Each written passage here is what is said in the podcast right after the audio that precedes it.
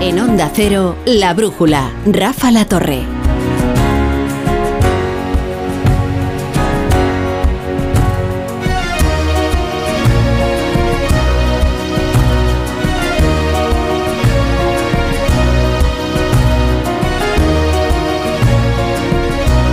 Son las 10 y un minuto, son las 9 y un minuto en Canarias. Hoy la brújula desde Santiago de Compostela, donde hemos venido a vivir la recta final de esta campaña. Bueno, parece que han pasado años, ¿eh? desde que terminó la campaña. La jornada electoral, la noche electoral ha sido como meterse en un agujero de gusano y aparecer mucho tiempo después. ¿Cómo ha cambiado todo? ¿Cómo ha cambiado el ambiente? Si yo creo que el viernes hubieran firmado los 38 diputados y cuidado que alguno 37 más Jacome. Y ya ven ahora, 40 diputados. Una mayoría absoluta, inapelable, que además ha pintado de azul, azul Klein, de azul, de azul PP, eh, pues todo el mapa municipal. Si ven ustedes los resultados por municipios, la verdad es que el Partido Popular ha ganado prácticamente en todos. Eh, en algunos sí, palidece hacia un eh, azul más celeste, que son los colores que representan al bloque nacionalista galego. Uno muy importante, que es Vigo, y que revela lo que de verdad ha ocurrido aquí. Porque esto no es una mayoría absoluta cualquiera, ni para el Partido Popular, que ha consumado una operación de éxito muy delicada, como era la sucesión de un liderazgo como el de Alberto Núñez Feijóo, que venía de cuatro mayorías absolutas, eh, y bueno, era una operación que no tenía por qué salir bien, pero ha salido bien y va a poder gobernar durante otros cuatro años con la placidez que da el no tener que depender de ningún apoyo externo.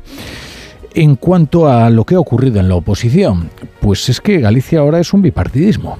Y ese bipartidismo tiene otro polo, que es el bloque nacionalista galego. Es la izquierda gallega.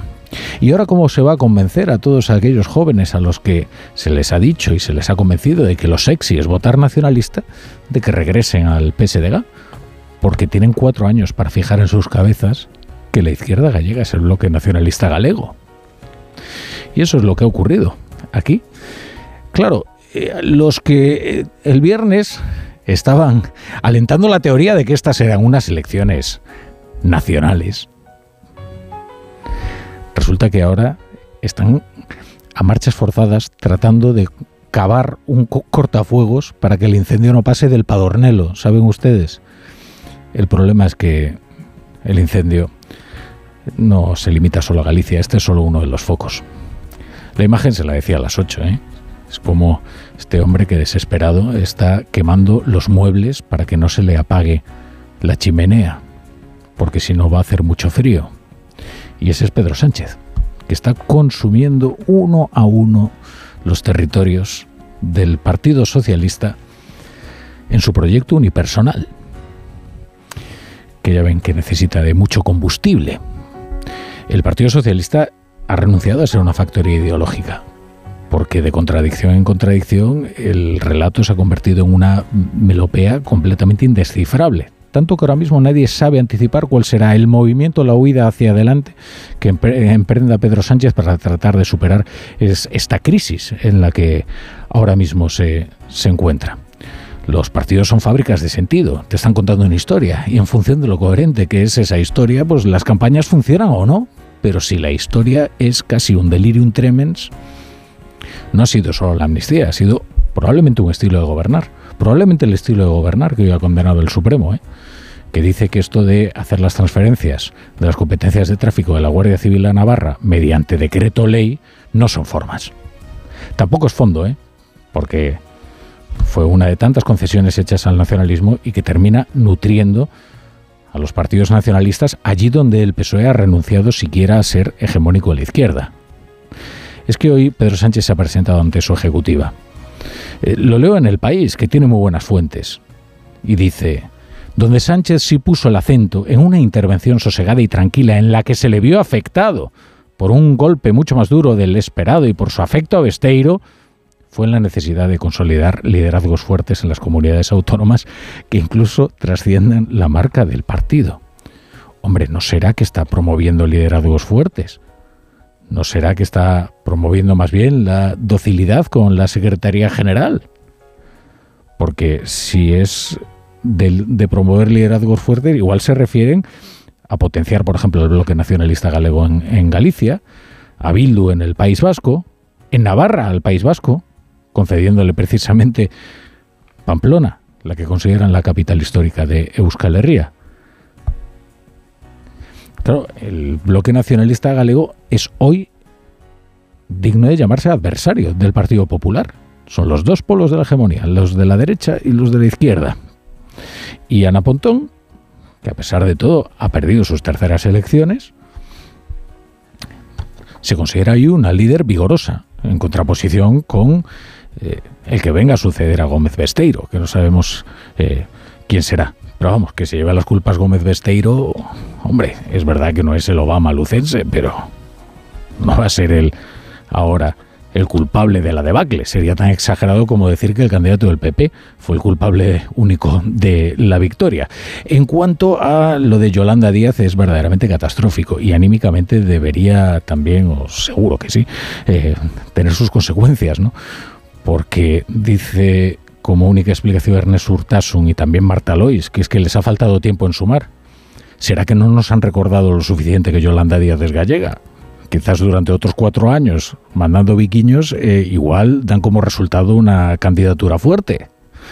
Pero mientras tanto va a tener que conformarse con los 300 votos en Fene, que es su pueblo, en Ferrol, donde el Partido Popular tuvo 2.700. Es que le perseguirán siempre aquellas palabras que dijo Yolanda Díaz de que los gallegos ya conocemos a Alberto Núñez Feijóo. Vaya, es que hay frases que son como un boomerang. Bueno, todos estos asuntos vamos a comentar hoy en la tertulia de La Brújula con Carmen Morodo. Buenas noches. Muy buenas noches, ¿qué tal estás? Eh, yo muy bien. Eh, yo lo, que temo es por tu salud, porque es que eh, has vivido en una actividad frenética en, las últimas 48 horas sin descanso. ¿Tú estás bien? Yo muy bien. Pues entonces estamos bien los dos, porque la actividad ha sido parecida. ¿No? creas. no creas. Es lo, que, pasa es que yo. Es lo que toca, no, es lo que toca. No vayamos yo, aparento, yo aparento mucho, pero luego hago poco. ¿eh? Esto es fácil. Joaquín Manso, ¿qué tal? Buenas noches. ¿Qué tal, Rafa? Buenas noches, ¿qué tal por ahí? Bien, muy bien, fantástico. Aquí eh, hice un tiempo eh, extraordinario durante todo el fin de semana aquí en, Santiago y en Pontevedra, que nos hemos repartido. ¿eh? Este sol de York, aquí en Madrid también. Ay, este sol de York. Este sol de El invierno de nuestro descontento. bueno, Pablo Pombo, Ricardo III. No, que Ricardo III era, estaba contrahecho y de ahí todos sus complejos. Y Pablo Pombo es nuestro tertuliano más esbelto. De hecho, es el influencer de la tertulia. ¿Qué tal, querido Pablo? ¿Qué tal? Buenas noches y un biquiño a ti y a toda la audiencia a toda la audiencia. Eh, eh, me olvido de decirles que los lunes hemos cambiado ya definitivamente el formato de la tertulia. Ahora se trata ya, ya de forma decidida de un reality que además hemos, eh, hemos bautizado como la isla de los tertulianos. Y aquí, bueno, pues irán ustedes conociendo pues, todos los amores y desamores, reconciliaciones, afectos y enfados que se produzcan en la tertulia. y nosotros además... Pues bueno, eh, nunca se sabe. Nos hemos apostado cosas muy de amores en, estas, en estas vísperas electorales. Pero te ha gustado el, nombre, ¿verdad? El de la isla de los tertulianos, ¿verdad? La isla de los tertulianos, sí. Eso sugiere Edredonin, ¿verdad? Con sus tentaciones y no tentaciones. Bueno, José Oye, hemos ganado en la apuesta, ¿eh? O sea que tenemos que ejecutarla. ¿Qué, ¿Qué apuesta era? Es que ahí voy a dejar puntos suspensivos. Lo que pasa en la isla se ah, queda en la isla. Ah, perdón, perdón, perdón, una cosa vuestra. vale, vale, vale. Uy, madre. Ahí me ha rescatado bien Pombo. Madre mía, que hay. Vamos, que, ¿quién ha vivido su noche electoral? Bueno, eh, José Miguel Azpiroz, buenas noches. Hola Rafa, muy buenas noches. Espero que se haya saldado con mayoría absoluta. Bueno, Azpiroz, a ver, léenos el menú de la tertulia. Bueno, vamos con argumentos para la tertulia a partir esencialmente de las voces de los protagonistas que hemos escuchado en las últimas horas a cuenta de las elecciones en Galicia, empezando por los ganadores. El primero, el elegido por mayoría absoluta, Alfonso Rueda. Creo que ayer dijimos claramente que Galicia le daba un frenazo en seco a Pedro Sánchez y a sus socios nacionalistas. Aquí en Galicia especialmente. Aquí en Galicia especialmente.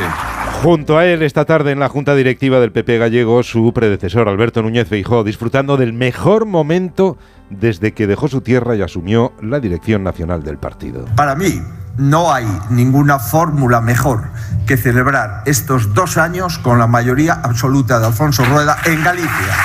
Es el máximo de las celebraciones posibles. Aunque la lectura más afilada de lo ocurrido en Galicia la ha hecho la presidenta de la Comunidad de Madrid, Isabel Díaz Ayuso, que ha preferido centrarse en lo que han supuesto los resultados para el PSOE. Fijó 40, Sánchez 9, lo que ha sucedido ayer, implica la desaparición del PSOE en toda España y de hecho solo gobierna con amplia mayoría allá donde se sitúa en el extrarradio. Un político normal dimitiría esta misma mañana. Por cierto, los de Sumar no son nada. Menos comunicativos han estado en el Partido Socialista. Por supuesto, Sánchez ausente en la derrota, dejando el papelón a la portavoz Esther Peña, que ha seguido el argumentario. La culpa del candidato. Miren, en ocasiones no se da con la tecla para, para hacer llegar tu proyecto a, a, la ciudadanía. En este caso creemos claro la falta de tiempo y en eso influyó el adelanto electoral que el Partido Popular provocó para que Besteiro no tuviese algunos meses más para darse a conocer. No todos en el PSOE lo ven así y casi ninguno se atreve a decirlo. Solo uno, el de siempre, Emiliano García Paje. Solo reflexionando y rectificando en algunos aspectos se puede impedir que un ciclo se convierta en un ciclón. Y ese sería el objetivo, evitar un ciclón electoral que arrase mucho más de lo que tenemos pensado y previsto. Yolanda Díaz también ha optado por la bomba de humo. Ni una palabra, ni un mensaje en las redes sociales, ni un video selfie para explicar los cero escaños cosechados en su tierra. Ella solo en primera persona para las buenas noticias, para las malas, Urtasun. Que somos un proyecto joven, que hemos llegado tarde y por lo tanto que nos ha faltado tiempo para poder, eh, para poder eh, explicar nuestro proyecto. Es la primera vez que nos presentábamos. En el BNG, Ana Pontón no puede usar el comodín del tiempo. Estas son las terceras elecciones que pierde, recordabas, así que se declara vencedora en la izquierda. Eu creo que cada forza política ten que facer as súas análises. O que se viu nesta campaña é que a forza que aglutina, a forza que xenera esperanza, a forza que representa alternativa frente ao Partido Popular e ao BNG es lo principal del día, pero hay más, como la decisión del Tribunal Supremo de anular el decreto del Gobierno que establecía el traspaso de competencias de tráfico de la Guardia Civil a la Comunidad Foral de Navarra. Dicen los jueces que la vía del Real Decreto no vale, que tiene que ser una ley orgánica, responde la presidenta Navarra, María Chivite. Parece que ahora el Tribunal Supremo ha variado su postura. Hay sentencias del año 2018 que dicen lo contrario. Por lo tanto, quiero decir que a lo mejor el Supremo se enmienda al propio Supremo del Gobierno y los jueces, segunda reunión en Bruselas, Gobierno PP con el comisario Reinders de mediador para renovar el Consejo General del Poder Judicial. Según los protagonistas, todavía lejos del acuerdo. El avance es que estamos sentados en una mesa hablando para renovar el Consejo General del Poder Judicial. Avances lentos, nuevas reuniones y seguimos trabajando del exterior seguimos fijando nuestra atención en Rusia tras la muerte en prisión del opositor Navalny. Las autoridades siguen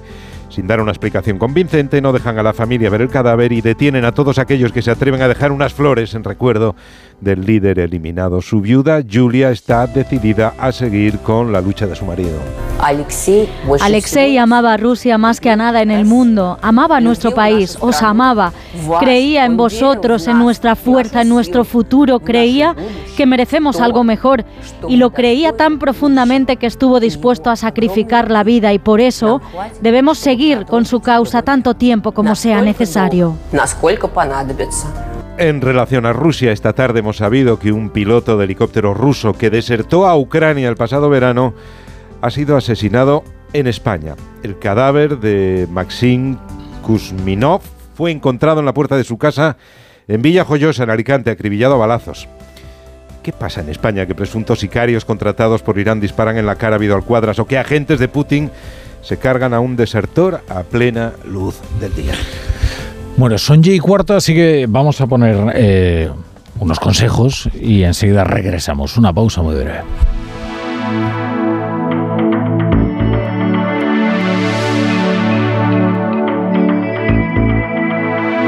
La brújula. La torre. ¡Begoña! Si me pongo así es por tu culpa. Porque me estás mintiendo, reconócelo. Hay otro hombre. Andrés de la Reina para servirle. Cuando le vi, debí imaginar que era mi cuñado. Sueños de libertad. Gran estreno. El domingo a las 10 de la noche en Antena 3. La tele abierta. ¿Qué tal, vecino? Oye, al final te has puesto la alarma que te recomendé. Sí, la de Securitas Direct. La verdad, es que es fácil que puedan colarse al jardín saltando la valla. Y mira, no estábamos tranquilos. Lo sé. Yo tuve esa misma sensación cuando me vine a vivir aquí. Protege tu hogar frente a robos y ocupaciones con la alarma de Securitas Direct. Llama ahora al 900-272-272. Recuerda, 900-272-272. Cada día los currículums de miles de mujeres de colectivos vulnerables son descartados. Por eso en Fundación Quiero Trabajo hemos creado una iniciativa que busca empoderarlas y que descubran su verdadero potencial con la colaboración de los mejores creativos publicitarios. Descubre la otra cara en quierotrabajo.org. Estimados viajeros, verano a la vista. El verano está más cerca de lo que crees. Tu viaje al Caribe desde solo 899 euros con Tour Mundial. O eres más de islas o un circuito por Tailandia. Anticipa tu reserva y consigue un cupón regalo de hasta 600 euros en el corte inglés. Consulta condiciones en viajes el corte inglés.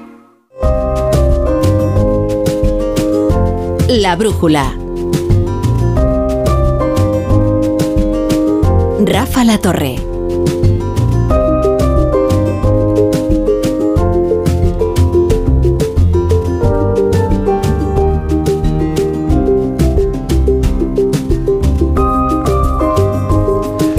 Bueno, estamos aquí en la isla de los Tertulianos con Carmen Morodo, con Joaquín Manso y con Pablo Pombo. Bien, bien. Eh, vamos a darle la palabra primero a Pablo Pombo, ¿sabes? Porque le está ocurriendo lo que a los tertulianos de los viernes, que es que ya se opina encima y no se aguanta.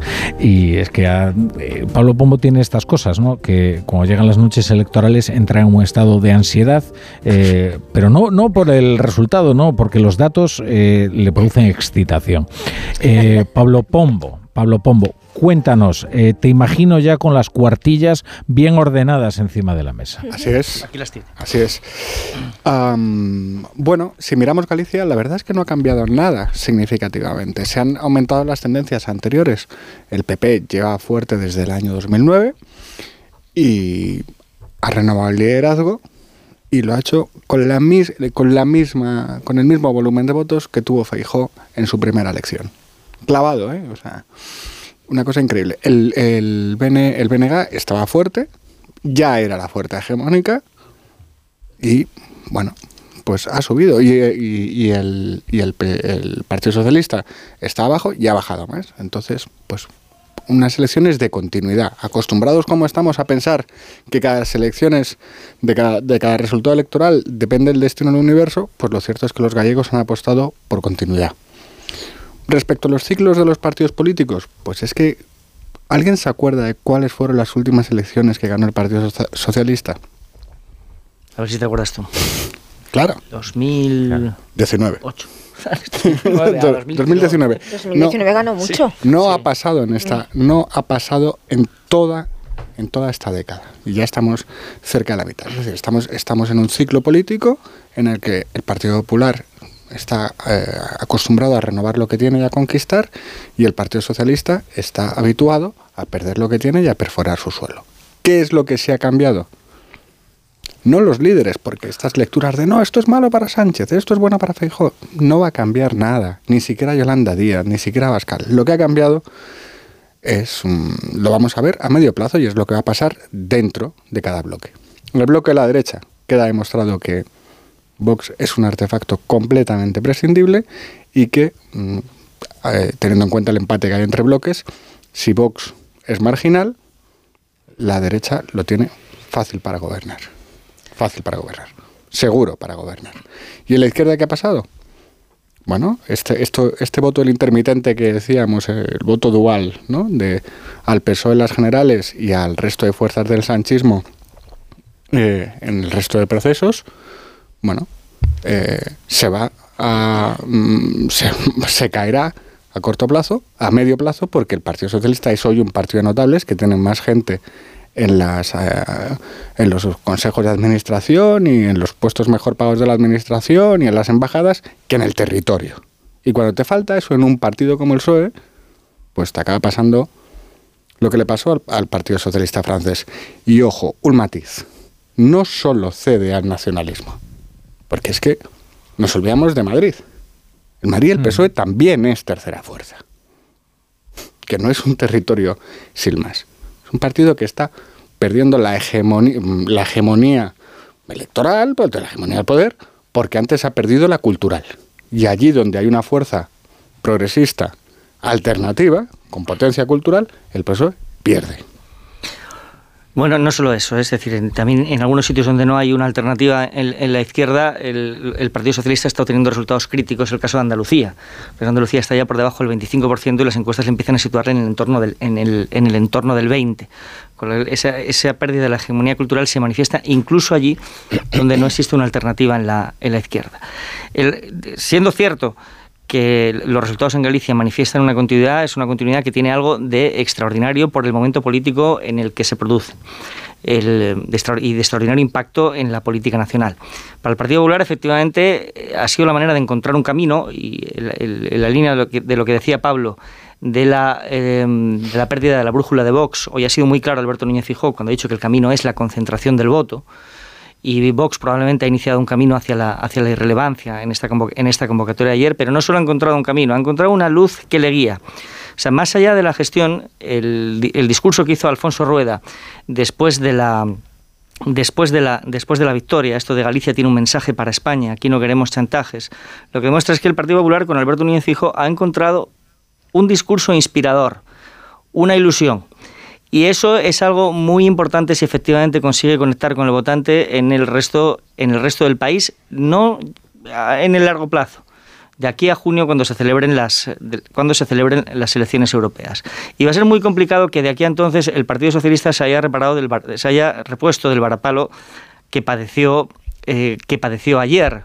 no hay prácticamente margen para, más que entre, otras cosas, porque entre medias probablemente el 21 de abril se celebren las elecciones vascas y padezcan un fenómeno muy parecido, que desmonte la idea de que la estrategia del, del, presidente, lo que está de mimetizarse con el independentismo, de colocar la etiqueta de progresistas a todos los nacionalismos, por radicales que sean, está provocando está provocando que su estructura territorial se quede en la raspa, es decir, que el Partido Socialista desaparezca como herramienta integradora, como herramienta de vocación vertebradora en el conjunto, en el conjunto del país.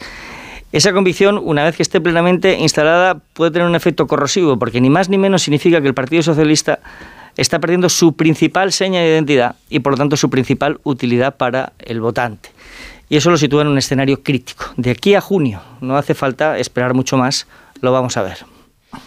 Bueno, yo en este primer, ¿no? en este primer balance, yo voy a empezar también por Feijóo y luego en los dos bloques, Feijo y Sánchez. Yo creo que Feijo arriesgó mucho en esta campaña. Se implicó personalmente, planteó la, lo planteó como un plebiscito sobre la amnistía, teniendo en cuenta las eh, características especiales de una comunidad histórica, donde hay un microclima muy centrado también en lo suyo y donde, según lo que dicen todos los expertos demoscópicos, eso es lo que nos han estado diciendo hasta ahora, las cosas de Madrid influían poco. Eh, arriesgó eh, y ganó. Yo creo que eso es indudable. Ha ganado él personalmente, ha consolidado, mm, creo que su liderazgo. Me parece que la operación y toda la energía que ha puesto Moncloa en esta campaña por desacreditarle, por eh, seguir insistiendo en hacer de él una caricatura, tenía un objetivo claro y es no solo eh, acabar con el liderazgo del Partido Popular, con el liderazgo de Feijóo, sino acabar con una alternancia con una alternativa, de tal manera que para Pedro Sánchez fuese mucho más sencillo seguir adelante con sus pactos y sus negociaciones con los independentistas. Y en eso Pedro Sánchez ha fracasado. Ha puesto tanto interés en eso y yo creo que son anécdotas que tienen valor de categoría, una vez que ya conocemos los resultados, que durante esta campaña hemos tenido al aparato de Moncloa, al aparato, a la fontanería de Moncloa, en los días críticos del asesinato de dos guardias civiles, Gala de los Goya, centrados en organizar eh, toda una campaña de manipulación de lo que fue aquel eh, encuentro informativo del, de, yo creo que ya lo podemos decir, ¿no? Eso de las fuentes de Feijó con periodistas en, Galicia en, en mitad de la campaña. Ellos, con sus móviles, y en las mismas, en esas horas donde todavía estaban calientes los cuerpos de los guardias civiles asesinados, centrados en eso y en los días siguientes dedicados a trasladar a empresarios y en otros ámbitos el mensaje de que todo había sido una operación diseñada por el presidente del gobierno. Yo creo que así cada uno se coloca en su sitio. El duelo entre Pedro Sánchez y Alberto Núñez Feijóo lo ha perdido claramente eh, Pedro Sánchez. Esta estrategia de refugiarse en que son unas elecciones autonómicas ahora y que tienen un valor únicamente en Galicia, que parece que también hasta el Partido Socialista le ha faltado tiempo, yo creo que es un error, un error de Moncloa y un error que pagará caro el Partido Socialista Obrero de España si accede a mantenerse dentro de ese error. El problema o la ventaja, el problema para el Partido Socialista y la ventaja que tiene Moncloa es que estamos ante un Partido Socialista con el menor eh, nivel de democracia interna conocido, yo creo, en, décadas.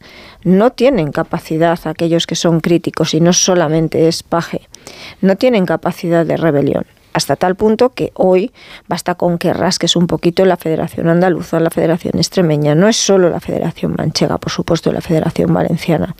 Todos ellos se encomiendan casi a los socios de Sánchez, esperando que al final, en un contexto donde creen que lo que se ha pactado no se puede dar, donde la amnistía tiene que terminar mal, donde al final no hay una agenda legislativa ni habrá presupuestos, sean esos socios los que lideren la revuelta que ellos no pueden liderar y al final, vía moción de censura o como sea, acaben cuanto antes, que es lo que desean, con una legislatura que creen que lleva al Partido Socialista a la auténtica, a, un desastre y a una jibarización de la que luego será muy difícil levantar esas siglas. Sí, decías que no hay democracia interna. Bueno, no puede haber democracia interna cuando no hay estructura. Si es que el problema que tienen ahora mismo es que tienen, es decir, no, nunca no hay ni siquiera partido. No hay partido, es decir, que no, no, no hay los comités federales donde había debate. Mm no hay, están eh, bajo la amenaza de que al final eh, utilicen a la militancia contra los pocos mm. cargos orgánicos que están ocupando todavía alguna responsabilidad en su contra. No hay mecanismos que permitan hacer llegar a Moncloa de feedback ni de trasladar mensajes. Es un presidente rodeado por un séquito, con un cesarismo, como ellos dicen, donde no llegan las críticas, no llega la capacidad de hacer eh, un análisis en su conjunto y donde además todo está puesto al servicio del interés personal de quien está en Moncloa. La estructura de un partido. Pero eso no tiene nada que ver con el Partido Socialista Obrero de España. Ahí sí que había una cultura que quien conoce bien cómo ha funcionado esto eh, era completamente distinta. Aquellos comités federales que hemos conocido nosotros. Porque, porque la estructura de un partido refleja el modelo que uno ofrece a la sociedad. Y esos órganos de control interno, como el Comité Federal al que tú te estás refiriendo, se preocupaban de la conexión con las bases electorales, no exclusivamente con las bases militantes, que es lo que sucede ahora. Es decir, la conexión, es, lo es decir, el único criterio de organización interna ahora mismo del Partido Socialista es la conexión del liderazgo con las bases militantes. Eso lo que, lo que, acaba, lo que acaba provocando es que el modelo que ofrece el partido sea un modelo alejado de la centralidad, es un modelo cada vez más orientado al extremo o a la radicalidad. Por eso ha dejado de ser un partido de grandes mayorías. Se conforma con ser la cabeza de un, la cabeza de una suma de minorías. Este es el problema con el que se están encontrando. Ocurre que en, Galicia, una vez que ha perdido el 15%, va a ser muy difícil que vuelva a ser alternativa de poder, como será imposible que lo vuelva a ser en el País Vasco, como lleva camino de ser muy difícil que lo vuelva a ser en Madrid o en Andalucía. A ver, no, no es el primer batacazo, ¿verdad? No. Claro. Entonces, ¿qué pasa cuando hay un batacazo? Que hay Sabemos unas autonómicas y municipales donde los batacazos fueron continuos y no estaba todavía la amnistía. Madrid y Andalucía doblemente. Bueno, entonces, ¿qué pasa? Pues que tiene que haber respuestas. Si hay tres, tres respuestas. Primero, la de los, los órganos del partido, el Comité Federal, los secretarios generales. Nada. Silencio cósmico. Dos, la militancia. Silencio cósmico. Es que ahí me llama mucho la atención la cantidad de gente para la que el Partido Socialista nunca ha significado absolutamente nada y que ahora se rasgan las vestiduras y lamentan mucho que el Partido Socialista vaya en el camino de la pasoquización, que es lo que estamos viendo. Cuando lo llamativo es que los propios militantes de ese partido han decidido que ese sea su destino libremente. Libremente, lo han decidido. Son ellos quienes han decidido eh, tener el partido en el que están.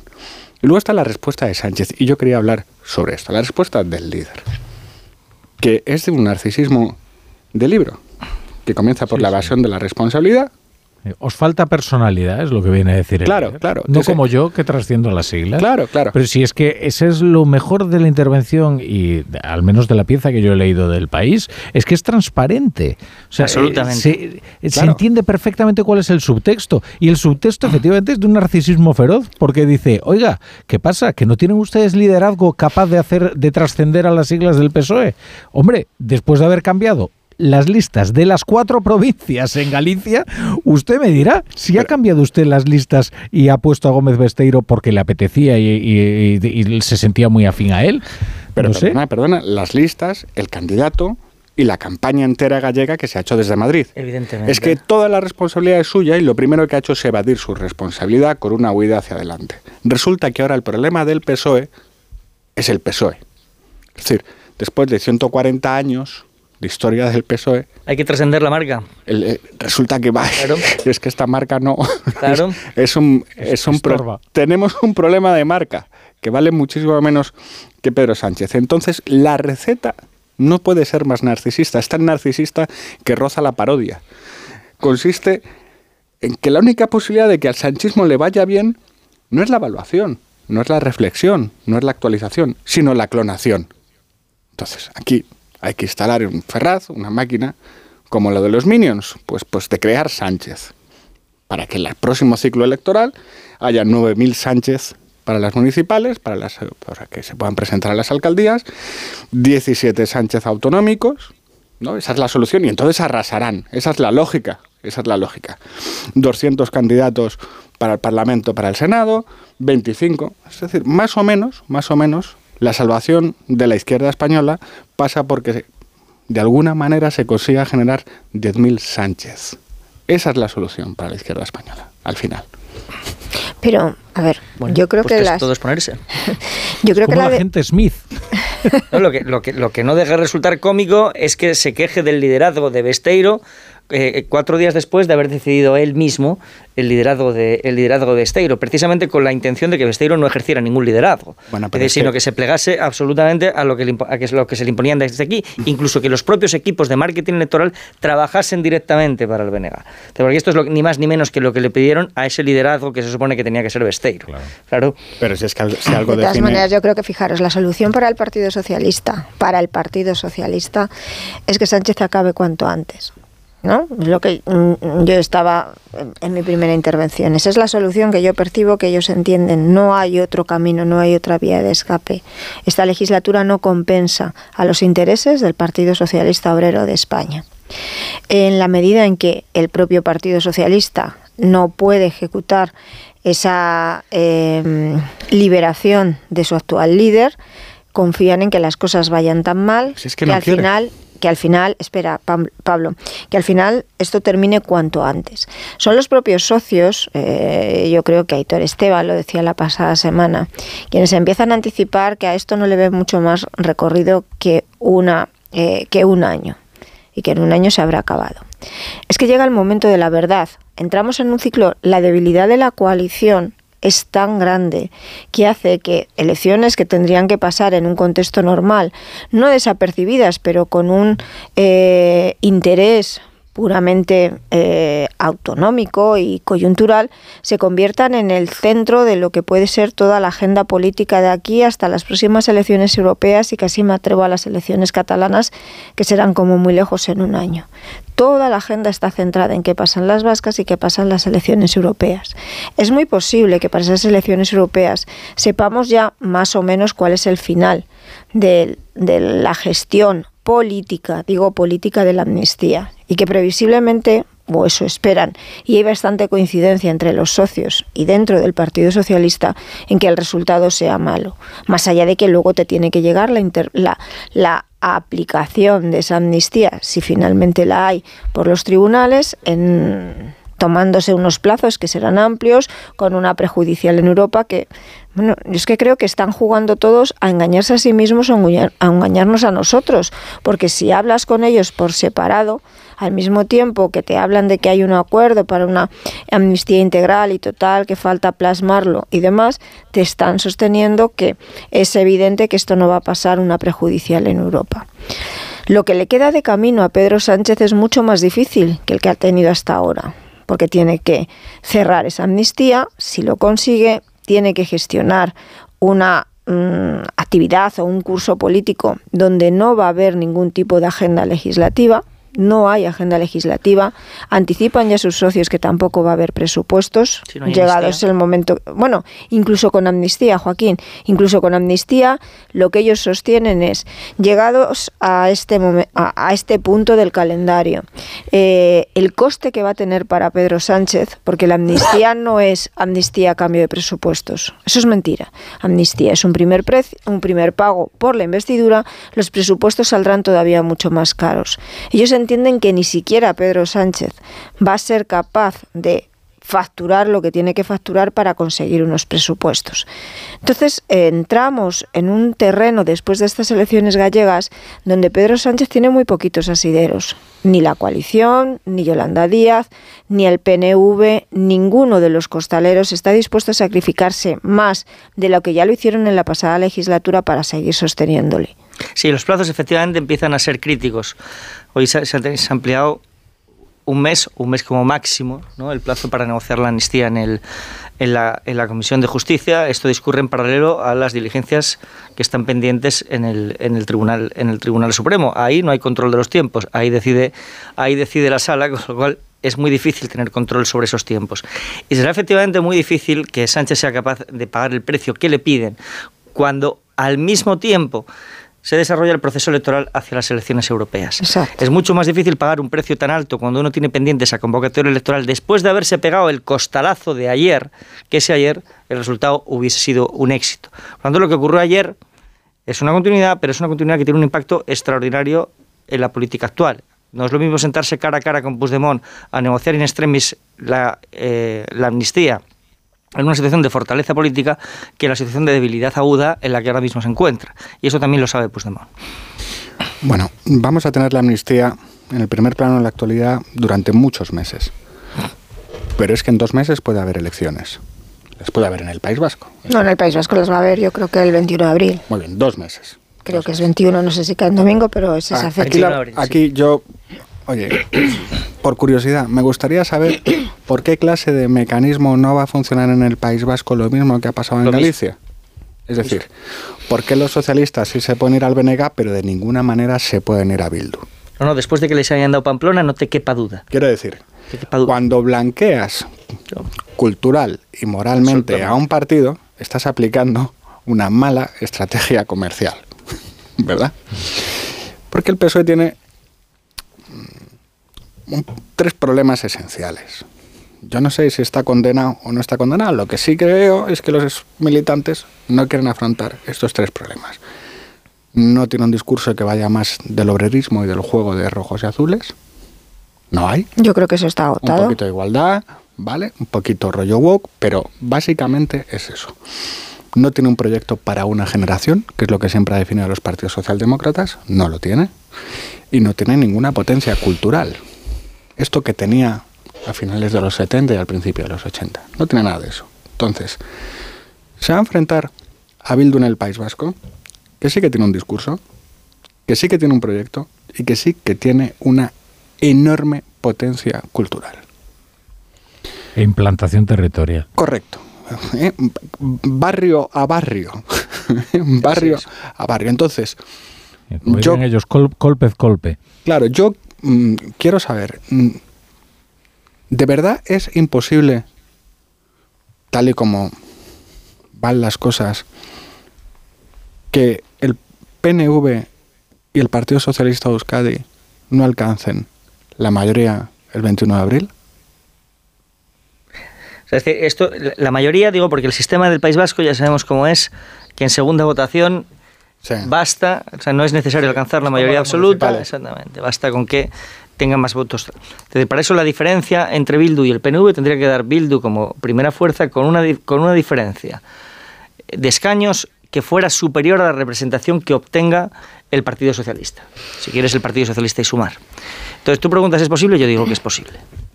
Que es mm. difícil, que, que en este momento no que en este momento todavía no lo contempla ninguna encuesta, pero que a la vista de la evolución que hemos, que hemos visto durante esta semana. Ninguna contemplaba el 9, ¿eh? Claro, es decir, ¿por qué no va a pasar también en el País Vasco? Bueno, yo, creo que si llegara a esa hipótesis. Yo planteo otra, otra hipótesis, ¿eh? y es que eh, todas estas fuerzas decidan emanciparse. Es decir, que mm, el PNV y Bildu decidan que, como buenos partidos nacionalistas, van a pactar entre ellos, igual que Esquerra y Convergencia y Unión. Mm, uy, Dios mío, qué, qué lapsus tan, tan terrible. Eh, que Junts y Esquerra Republicana. ha eh, sido un off the record, no un lapsus. Claro, parece un off the record. casi propongo un indulto. no, la, cuestión es que, eh, que, que, hagan valer al final lo que les une, que es mucho más poderoso que lo que les separa porque el nacionalismo siempre es predominante. El gen dominante siempre es el del nacionalismo. El gen recesivo es ideológico. Y, que estos dos, y, bueno, y que decidan que el Partido Socialista en realidad ya depende de ellos para la gobernabilidad en España y tampoco necesitan tenerlo en, los pactos. Es que la debilidad tan extrema de Pedro Sánchez obliga a una huida hacia adelante cada vez mayor, ¿no? Eh, y ahora tenemos además eh, la paradoja sumar llamo para hoja sumar porque es que no suma nada. Es que el problema es que Compromís llega a la conclusión que supongo que ya alguien estará eh, barruntando de que su fuerza está en ir por separado y negociar directamente con Pedro Sánchez, que es lo que le eh, proporcionará los réditos políticos que están obteniendo otras formaciones nacionalistas. A ver, la, hipótesis de, de, un gobierno del PNV y Bildu es posible si el PNV queda por delante en esas circunstancias, lo que tú estás planteando también es posible. Por lo tanto, claro, también estamos ya afrontando el escenario de que las elecciones vascas de aquí al, al 21 de abril tienen también un componente trascendental, prácticamente existencial que no descartemos además que las dinámicas fagocitadoras que hemos visto durante las elecciones en Galicia se manifiesten en las elecciones vascas respecto de las dos fuerzas nacionales, porque el PNV bien que se va a encargar de apelar al voto útil con tal de que no gobierne Bildu, y el votante conservador, por lo tanto, se va a encontrar en esa disyuntiva. Para el Partido Popular no va a ser nada fácil tampoco la situación, la situación que va a tener que afrontar y la situación que vamos a tener que afrontar los españoles, porque que las dos fuerzas mayoritarias, en el entorno de los 30 diputados los dos, van a ser el PNV y Bildu, no creo que nadie tenga ninguna duda. En, en el País Vasco, a ver, estamos hablando y planteando muchos escenarios. Todo está abierto. Las encuestas nos marcan un camino que no va por ahí. No va por ahí de momento. Yo creo que Mm, en el contexto vasco, la posibilidad de un gobierno PNV-Bildu a mí me chirría por todos los lados en estos momentos. Me, chirría por todos los lados, si no quedase otra opción, pero incluso no quedando otra opción, pues no sé si no intentarían un gobierno en, minoría, no lo sé, pero son dos elementos absolutamente incompatibles y la posibilidad de unirlos en, un, en la lenda caricha, el coste, yo creo que en eso el PNV es bastante consciente que tendría para ellos mismos es altísimo. Eh, yo como hecho que me parece que es más eh, viable, hombre, evidentemente el Partido Socialista de Euskadi va a quedar en tercera posición, igual que ha ocurrido en Galicia, y no se ha visto nada favorecido con la política de pactos que Sánchez, a su servicio de nuevo, por sus intereses aquí en Madrid y en el Congreso de los Diputados, ha mantenido en Pamplona. Eh, lo más previsible en un escenario lleno de incertidumbres es que al final se llega a algún tipo de acuerdo entre el Partido Nacionalista Vasco y el Partido Socialista de Euskadi. Ese es el escenario más previsible, tiene que dar la suma. Tiene que dar la suma. Pero eh, eh, yo me quiero ir a Cataluña, porque Cataluña estamos comprando una serie de argumentos que nos llegan desde Moncloa, y, ellos son muy hábiles y muy eficaces en, en, generar un, bueno, pues como un, un marco mental. Intoxicar, quieres decir. Un marco mental de intoxicación. Como por ejemplo, uno de ellos era, este es anexo al que yo me iba a centrar, y es el de que en Cataluña hay un clamor y menos mal que por fin se han dado cuenta de que la amnistía es muy necesaria porque la calle la siente y la entiende como una medida de justicia. Resulta que luego hablas con Esquerra y hablas con Junts eh, que son los directamente afectados, en los off, como decimos ahora en, esos off, y, ellos en ese acto de honestidad te dicen, bueno, pues es que no, no, en la calle no hay tal demanda, nos interesa a nosotros. Pero esto, pero esto no mueve la calle en Cataluña. No es una cosa que esté moviendo la calle. Entonces a lo que me voy es, a lo que se nos dice que será lo más previsible, y yo creo que no va a ser así, es que en Cataluña Salvador Illo ya sea el gran beneficiado de todo lo que está pasando durante estos meses. Yo ya percibo en el Partido Socialista de Cataluña temor y malestar con la gestión que está haciendo Pedro Sánchez de su relación con Junts, básicamente, y con Puigdemont. Y ahora resulta que la gran salvación y lo que justifica todo el camino que se tiene que seguir recorriendo hasta esas elecciones catalanas de aquí a no más de un año, es que Salvador Illa saldrá, saldrá entronado, ¿no? En al frente de la Generalitat. Yo lo discuto. Yo si juntas los elementos de todos los elementos eh, del lado de Esquerra, del lado de Junts y del lado del PSC, esto es otra mentira que otra mentira o otra eh, buenas intenciones, ¿no? A lo mejor sí, exactamente, que se nos está es como el camino guía que se nos en el que se nos mete desde Moncloa, entonces te puedes encontrar con que elecciones gallegas, tercero, elecciones vascas, tercero, elecciones europeas, veremos cuál es el resultado. Y que el final del todo sea que en las elecciones catalanas el Partido Socialista de Cataluña no ha conseguido esa ventaja que Pedro Sánchez y Moncloa asegura Claro en estos momentos eh, que, la tienen en sus manos. Es interesante, sí, porque todo el mundo da por descontado de que todo este sacrificio servirá para entronizar a, Salvadorilla como presidente de la Generalitat. Yo también lo pongo en duda. Primero porque hacer pronósticos tan a largo plazo, eh, el riesgo de descalabro es desde luego muy elevado. Luego porque sí, es verdad, puede que el único lugar donde la narrativa ¿no? de, del Partido Socialista como fábrica de sentido adquiera eh, una coherencia sea en Cataluña, ¿no? Con esto de la pacificación, etcétera. Bien, de acuerdo. El problema es que ya con Albert Rivera hemos aprendido que cuando tú tratas de jugar la partida del futuro, es decir, anticipar más o menos 35 movimientos, basta con que uno falle para que todo se desbarate, ¿no? La estrategia, ¿no? Y oye, es que viene una serie de sucesos y acontecimientos que pueden trastocar por completo lo que ocurra eh, políticamente en Cataluña dentro de meses. O sea, y entonces, bueno, fiarte a, fiar todo a ello, pues a mí me parece bastante arriesgado y bastante suicida. Pero bueno. Yo creo que Salvadorilla tiene un, eh, yo todos esos razonamientos los comparto, pero sí creo que tiene un o tenía un, panorama razonablemente positivo. Yo creo que no. Es verdad. Bueno, y, hay una cosa que le, hay una match. No, hay una hay una cosa que le beneficia mucho que es la incapacidad mm. de gestión de Esquerra. Es decir, y, más en, en, el panorama en el que se va a encontrar este verano con la con la sequía. O sea, yo creo que el PSC ahí tiene un panorama razonablemente positivo. Pero sí es verdad que con la amnistía se cierne una sombra sobre el PSC. Por eso hay entusiasmo cero, como decía ahora Carmen, en el, en el PSC respecto de la amnistía. Que es que buena parte de la competencia electoral va a tener que ver con cuál de las tres fuerzas, Junts, Esquerra y el PSC, demuestra mayor fuerza extractiva o coactiva respecto del gobierno del Estado.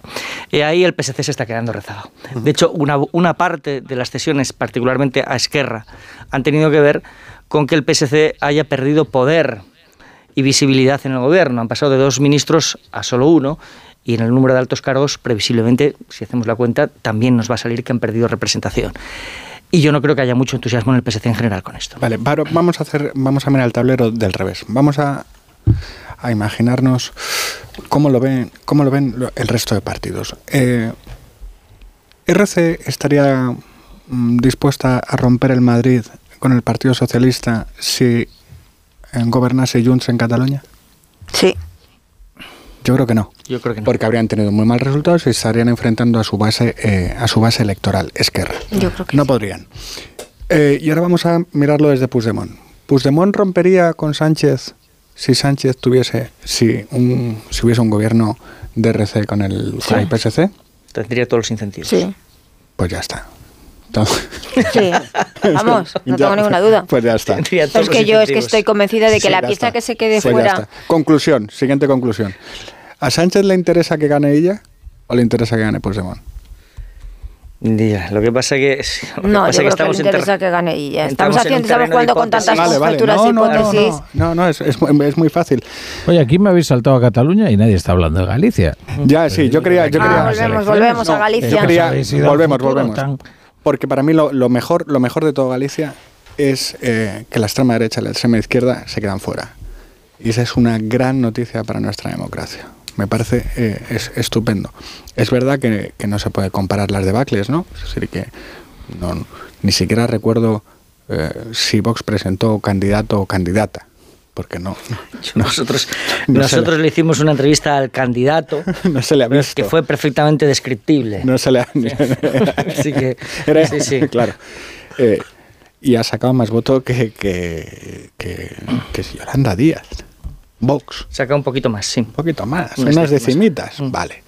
Eh, y Podemos ha sacado un poquito menos que Pacma. Sí, ha sacado un 0,26. Vale, entonces, cuando la extrema izquierda y la extrema derecha se quedan fuera de los parlamentos, la democracia respira. Respira. Para mí esta es la gran noticia de estas elecciones. Desgraciadamente no va a poder pasar lo mismo en las europeas.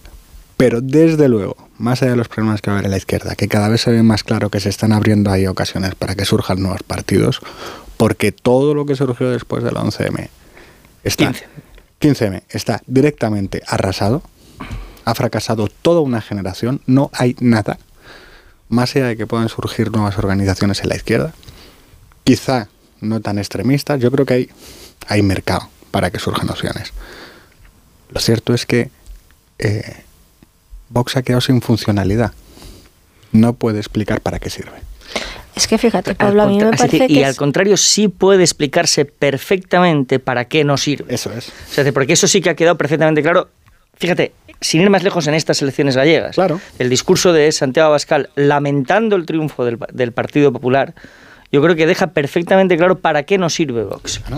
Es para favorecer la alternancia. Bueno, es que a mí me parece que, Galicia es un anticipo de lo que va a pasar en las elecciones gallegas. Volvemos, ¿no? Es que a mí creo que hay que, hacer el dibujo completo, porque es un ciclo electoral que empieza ahora, que termina en las elecciones catalanas, con un intermedio y un punto de inflexión que serán las elecciones europeas.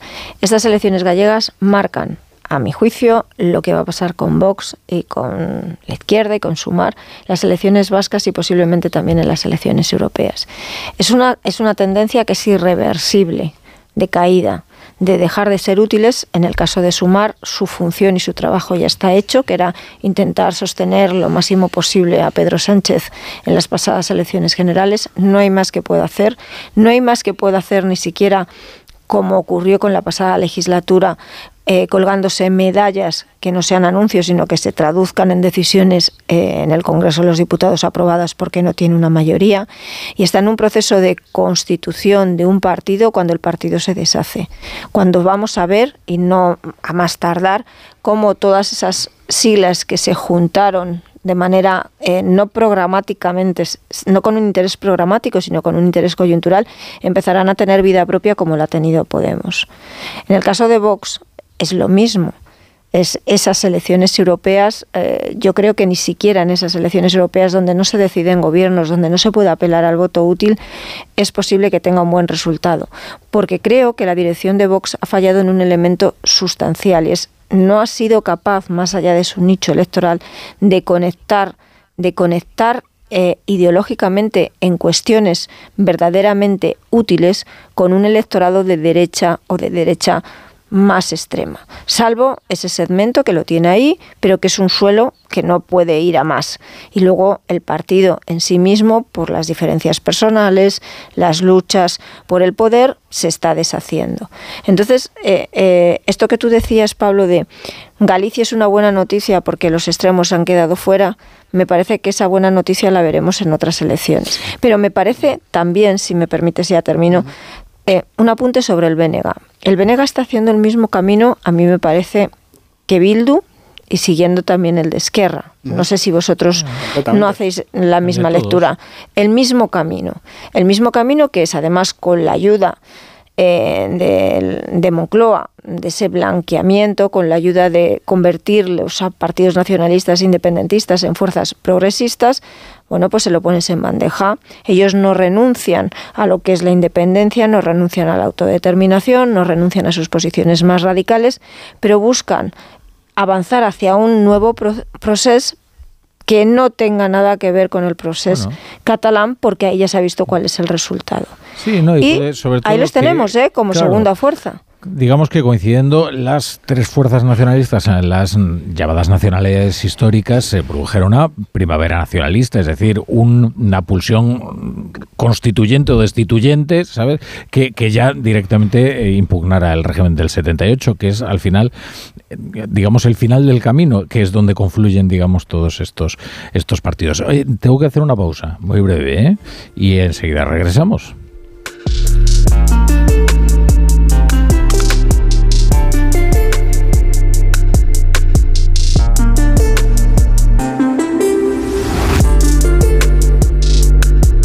La brújula. La torre. ¿Te lo digo o te lo cuento? Te lo digo, soy buena conductora. ¿Y aún así me subes el precio? Te lo cuento. Yo me voy a la mutua. Vente a la mutua con cualquiera de tus seguros. Te bajamos su precio, sea cual sea. Llama al 91 555 5555. 91 555 5555. Te lo digo, te lo cuento. Vente a la mutua. Condiciones en mutua.es. Soy de legalitas porque me sale a cuenta, como cuando consiguieron que me devolvieran el dinero de aquella compra online que llevaba semanas reclamando, o cuando lograron que la compañía aérea me reembolsara 1.700 euros por la cancelación de dos vuelos. Hazte de legalitas en el 900 y siente el poder de contar con un abogado siempre que lo necesites. Y ahora, por ser oyente de Onda Cero, ahórrate un mes el primer año. Onda Cero Madrid 98.0 FM. Ah. ¿Qué haces? ¿No lo notas? Madrid ha vuelto a cumplir con la Directiva Europea de Calidad del Aire y llevan dos años seguidos. A ver. Ah, oye, pues sí. Movernos en transporte público, caminando, renovar el vehículo, las calderas, instalar placas solares, cada gesto cuenta. Gracias a todos, Madrid tiene otro aire. Ayuntamiento de Madrid. Hola, soy Fernando Cayo, actor de televisión, cine y teatro. En mi profesión, el cabello y la imagen son muy importantes. Acudí al grupo Insparia porque quería hacerme un trasplante capilar en un sitio de confianza y estoy muy contento con los resultados. Confía en Insparia, los mayores expertos en salud capilar. Pide tu cita de valoración gratuita llamando al 900-696-020 o entra en insparia.es. Si te preocupas de buscar el mejor colegio para tus hijos y los mejores especialistas para tu salud, ¿por qué dejas la compra-venta de tu vivienda en manos de la suerte? Confía en Vivienda 2. Entra en vivienda2.com, la empresa inmobiliaria mejor valorada por los usuarios de Google. Con los ojos cerrados, Vivienda 2. El 2 con número. Gran apertura de tiendas Somnium. 1800 metros de exposición dedicados a tu descanso. Flex, Bultex, Tempur, Picolín, los mejores colchones a los mejores precios. Y ahora también sofás. Descuentos especiales por apertura. Salida 17 de la A42. Tiendas Somnium. Cuidamos de tu salud. Cuidamos de tu descanso. Clínica Oliver y Alcázar. Especialistas en implantes para pacientes con muy poco hueso. Cirugía mínimamente invasiva con prótesis definitiva en un mes como máximo. Diagnóstico gratuito y financiación. Consulte su caso en el 91 564 6686 o a través de la página web oliverialcázar.com. Más de 30 años de experiencia. Hombre, ¿qué tal, Juan? Te veo muy concentrado con el portátil. Hola, sí, estoy viendo la web de Duchamanía. Ayer mi mujer se resbaló en la bañera y casi se rompe una pierna. Así que vamos a poner un plato de ducha. Incluso puede que reformemos el baño entero. Nosotros lo hicimos y estamos encantados. Trabajan muy bien. En la web lo tienen todo. Y además exposición en Paseo del Molino 6 y calle Cabanillas 39, 91 468 4907 y duchamanía.es. Para actualizar el equipamiento y la tecnología de tu empresa, lo mejor es alquilar. Podrás usar los recursos de tesorería en otras áreas importantes de tu negocio. Así puedes estar actualizado y renovarte sin preocuparte de perder la liquidez de tu empresa. Recuerda, alquila tu equipamiento y tecnología. Infórmate en grenke.es. Si sufres de hemorroides, ponte en manos de Ibismed, la solución real y definitiva al problema de las hemorroides. Sin dolor, ya que no es necesario tocar la zona anal. Más info en ibismed.es y en el 91 088 29 43. Ibismed, más de 10 años y cientos de pacientes satisfechos nos avalan.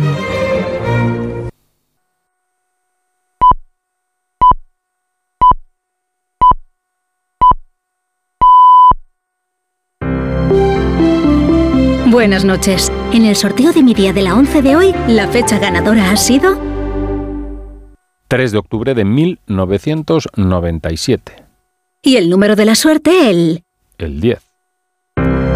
Recuerda que mañana, como cada martes, tienes un bote millonario con el sorteo del Eurojackpot de la 11. Y ya sabes, a todos los que jugáis a la 11, bien jugado.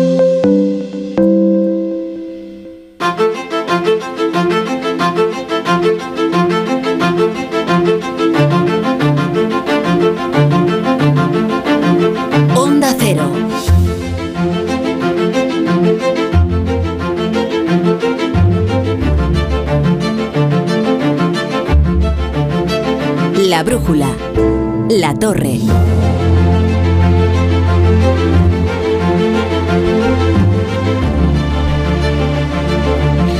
Pues son las 11 y 1, ya son las 10 y 1 en Canarias. Continuamos en la tertulia de la brújula con Joaquín Manso, con Pablo Pombo y con Carmen Morodo. Y donde nos habíamos quedado antes de que les cortase abruptamente. Ahora leemos los periódicos, por cierto. ¿eh? Vienen con noticias interesantes. Y el protagonista de todos Al- ellos... algunos más que otros. Hombre, eso suele ocurrir, Joaquín. Los nuestros con noticias muy interesantes. Es que vosotros habéis escrito, pues está muy bien. Los que más. Y sí, sí, eh, pero veo que Sánchez y la situación del PSOE, la situación nacional del PSOE, protagonizan bastante las Y portadas. eso Bueno, que era un tema autonómico, Juanjo, ¿no? Y eso que es un tema autonómico. Me temo No, y eso no que el que se la jugaba era Feijó. También, Eso también. también, Eso es. también. Bueno, también. eh, es que se ha quedado, eh, perdona Rafa, es que se ha quedado hasta, porque estaban en esas conversaciones tan transparentes. En algún momento la, la delegación socialista ha llegado a amenazar. Todavía no se puede, pero amenazaba pues ojo que como no traguéis en esta situación, adelantamos elecciones, acaba y viene Feijó. Después de las elecciones gallegas ya ni siquiera tiene esa carta, ya no es creíble, no está en condiciones ni de amenazar con nada, porque está en una posición de muchísima mayor debilidad al sentarse en la mesa, ya sea aquí o en Ginebra, eh, con la parte independentista. Perdón. No, eh, os iba a decir que acotar el incendio a, Galicia, la verdad es que eh, ha resultado un ejercicio inútil, sobre todo teniendo en cuenta que más de la mitad de la campaña se la pasaron eh, diciendo que quien se la jugaba era Feijóo. Claro, el problema de esa formulación es que si luego sale bien y todo se ha jugado, pues todo lo ha ganado, porque cuando uno eh, pone todas las fichas al 36, pues hombre, sí, eh, puede perderlo todo, pero eh, si resulta que la pelota cae ahí, la bolita cae ahí, pues has ganado mucho dinero, ¿no? O sea, quiero decir que es eh, ridículo pretender acotar algo que, que tú mismo has eh, extendido, digamos, a la política nacional, ¿no? Y eso es lo que está ocurriendo. Pero, Eh, en cu- pero, que sí, la, sí, pero que la tierra ya estaba quemada. claro, claro, no, no, ¿Qué, sí. quiero decir? No, que acotar el incendio, pues es que, Pero es si que- es es que que tienen aparte- 14. Sí. Es que No, tienen no, si es 14. que- Si, Es- lo que ya era ridículo, efectivamente. O sea, la misma formulación, Feijó se lo juega todo en Galicia, era la certificación de un fracaso. Porque efectivamente que no se jugaba nada era el PSDG, que ni siquiera ha comparecido en estas elecciones, sino como fuerza vicaria del, o, o gregaria del bloque nacionalista galego. ¿no? No, en es- cuanto a lo de sumar, la verdad es que es preocupante para la coalición. ¿eh? Eh, Yolanda Díaz no es una fuerza autónoma del PSOE. Eh, no lo es, es un proyecto alimentado directamente desde la Moncloa y en función de su utilidad. Pero en el momento en que esa utilidad se pierde, eh, la fuerza de Yolanda Díaz es, es nada, es ninguna. Y de hecho yo creo que es algo que se percibe perfectamente en sus recientes comparecencias públicas, que ha perdido cualquier capacidad de, de influencia, de imposición, mm, ya, ya en fin, ya sería una quimera eh, sobre, sobre el gobierno, ¿no?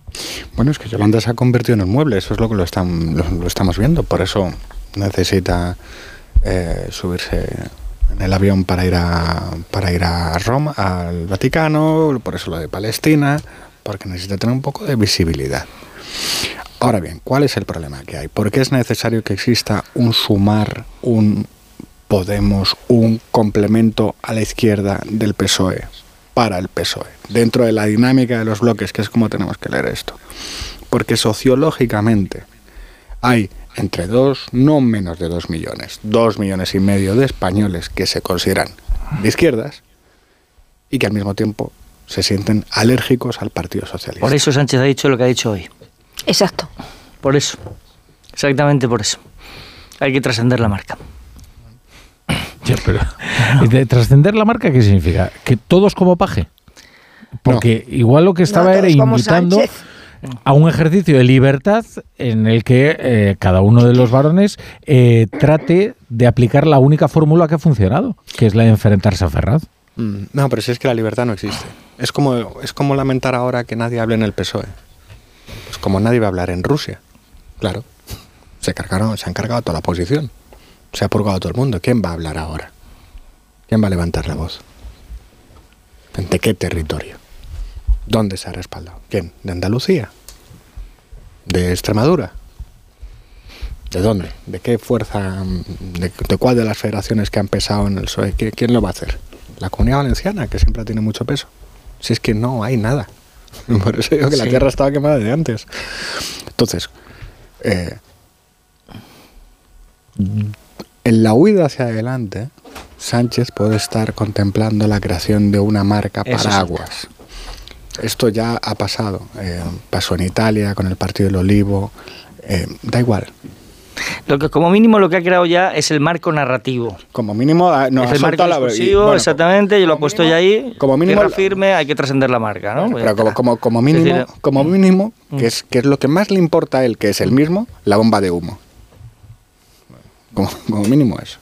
Yo esa, yo esa narrativa que estáis planteando creo que tienen pocos instrumentos para venirse arriba y para demostrar que están ahí. Han perdido todo el poder territorial, los pocos cargos orgánicos que ocupan ahora mismo y que pueden ser y que son críticos están asfixiados por el yugo de, Ferraz. Pero esa narrativa y ese cambio del problema son las siglas creo que no sería, eh, no mantendría callado al Partido Socialista. Y que hay algunos resortes que empiezan a moverse. Y ya sé, te veo mover la cabeza Pablo y decir, no, no, no, esto está perdido. Eh, ante ese escenario, yo creo que la revuelta se produciría. Pero la revuelta tiene que ser de alguien. Claro. para, incluso para una revuelta hacen falta liderados. Y que ahora mismo no, no, concurren. No, no, decir, no es que no, no concurran porque no aparezcan, sino es que es que aparte de Paje, y habrá que ver el poder de convocatoria que tiene Paje sobre el conjunto de la militancia. Que no, estoy hablando de militancia, estoy hablando de Partido Socialista Obrero de España, es decir, de todos esos dirigentes provinciales, cargos, cuadros, alcaldes y esas y exalcaldes. Eh, gente que se sigue identificando con las siglas del Partido Socialista Obrero de España. Difícil imaginarlo. A mí también. Hmm.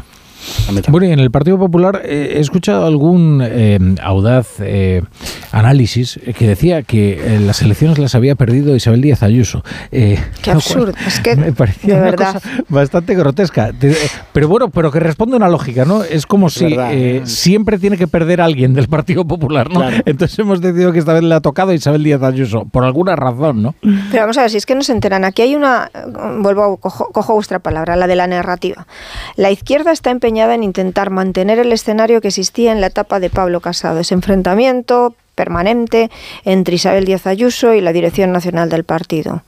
Bueno, pues por más que se empeñen, los hechos les desmienten. No es así. Hay diferencias, pero son diferencias que ni provocan eh, conflictos internos, que a veces no es que estén pactadas, pero que se entienden como que suman. Hoy ha salido unas declaraciones, hoy ha hecho unas declaraciones la presidenta madrileña de un respaldarazo absoluto Alberto Núñez Feijó. En esta campaña han estado trabajando de manera coordinada, que hay cosas que a uno y a otra pueda ser que las harían de manera distinta, sí. ¿Que vamos a ver un choque? No. Y que con esta victoria, eh, la victoria es de todo el partido, especialmente de Feijó, pero que la rivalidad, esa rivalidad que intenta alimentar la izquierda entre Ayuso y, y Juanma Moreno, como si ya estuviesen en la línea de salida para suceder a Feijó, es fake. Hoy es fake no sé dentro de unos meses, no sé dentro de unos años. Hoy es fake. que la presidenta ha tenido una participación muy destacada en la última semana de campaña. Y decisiva en los últimos días. Sí, particularmente con el tema de Vox. Jueves y viernes. Jueves y viernes, pero antes el lunes dio una entrevista en Telecinco para sacar, para echarle un capote a Alberto Núñez Fijó después del follón en el que él mismo se había eh, metido en, en, el restaurante España en Lugo, en el famoso, en el famoso off the record. Y lo hizo con plena generosidad Es decir, es, que, es decir, fue un respaldo, un respaldo, absolutamente sin fisuras. Por tanto, ella ejerció liderazgo en esa entrevista y después el jueves y el viernes en los mítines en los mítines de, de Vigo y no me recuerdo dónde, dónde, era el del viernes creo que era en La Coruña al servicio del partido bueno, yo creo que los hechos ofrecen pocas dudas Oye, creo que ya está Juanjo de la Iglesia sentado con vosotros. Hombre. ¿verdad? Juanjo, buenas noches. Muy buenas noches a todos.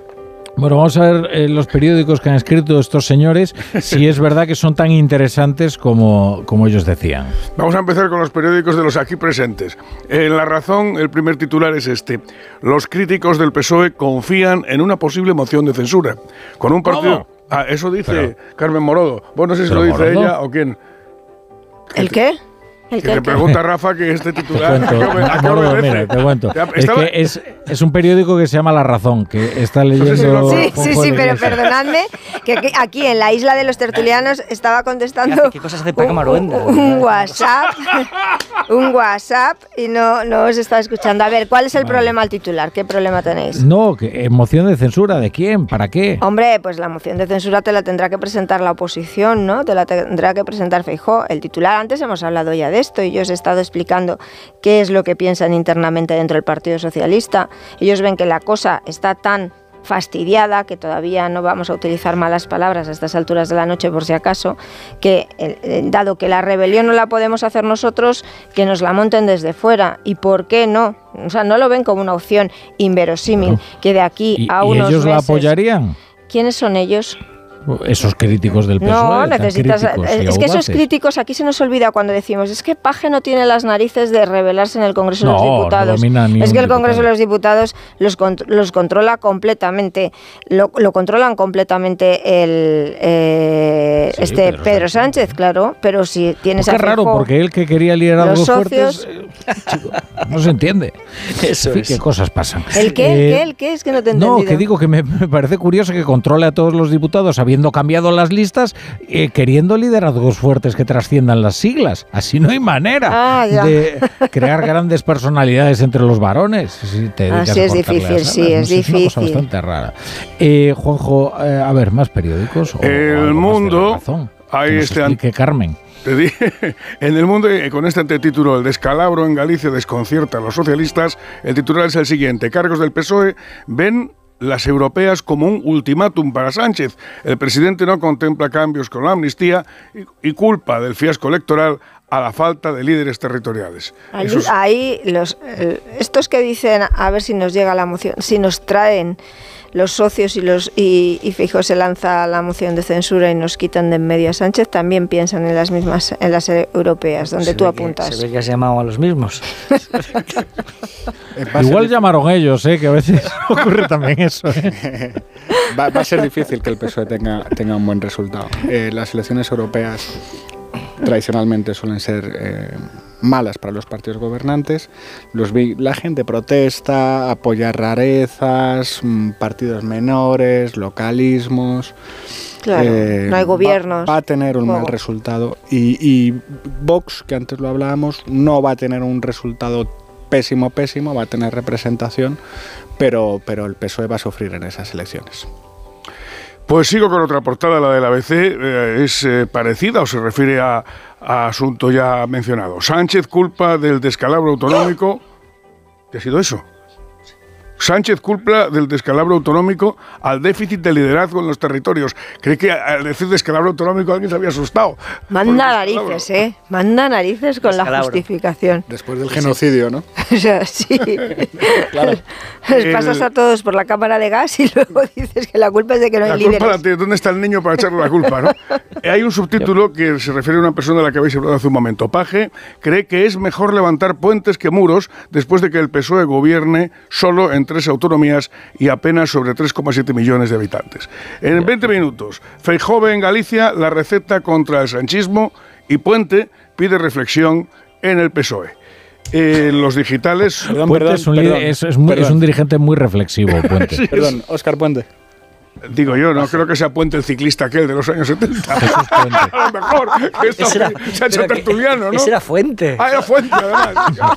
No, vosotros estáis pensando en si era Jesús Puente. No, eh, Jesús Puente era algo más eh, amoroso que, Fuente, que Oscar Puente. Eh, Es Puente no quien sé. llama a la reflexión en el Partido Socialista, ¿verdad? No, pero sobre todo, vamos a ver, esto es una, una nueva contradicción. Vamos a ver. O sea, es la conciencia Puente del Partido Socialista. ¿no? ¿Usted de verdad quiere un liderazgo fuerte que trascienda las siglas? Lo tiene en Castilla-La Mancha. ¿No? ¿Es esto el modelo? ¿O lo que usted nos está proponiendo, qué es exactamente? Porque no se adivina cuál es la alternativa a un liderazgo fuerte como el de Paje en el Partido Socialista. Si aquí lo que se ha demostrado es que Paje, precisamente por antisanchista, obtiene buenos resultados, que es lo que le da réditos. Ya, pero es que cuando Sánchez dice fuerte, no quiere decir fuerte distinto a mí. Porque él considera que el único fuerte es él. De verdad que estamos hablando de la lógica, de la lógica narcisista. Él no quiere líderes fuertes distintos a él, quiere réplicas de él. Yo, yo Lo creo que que no puede soportar es que el resto no le copie, que no sea igual que él, que no camine como él, que no hable igual que él, que no se vistan como él.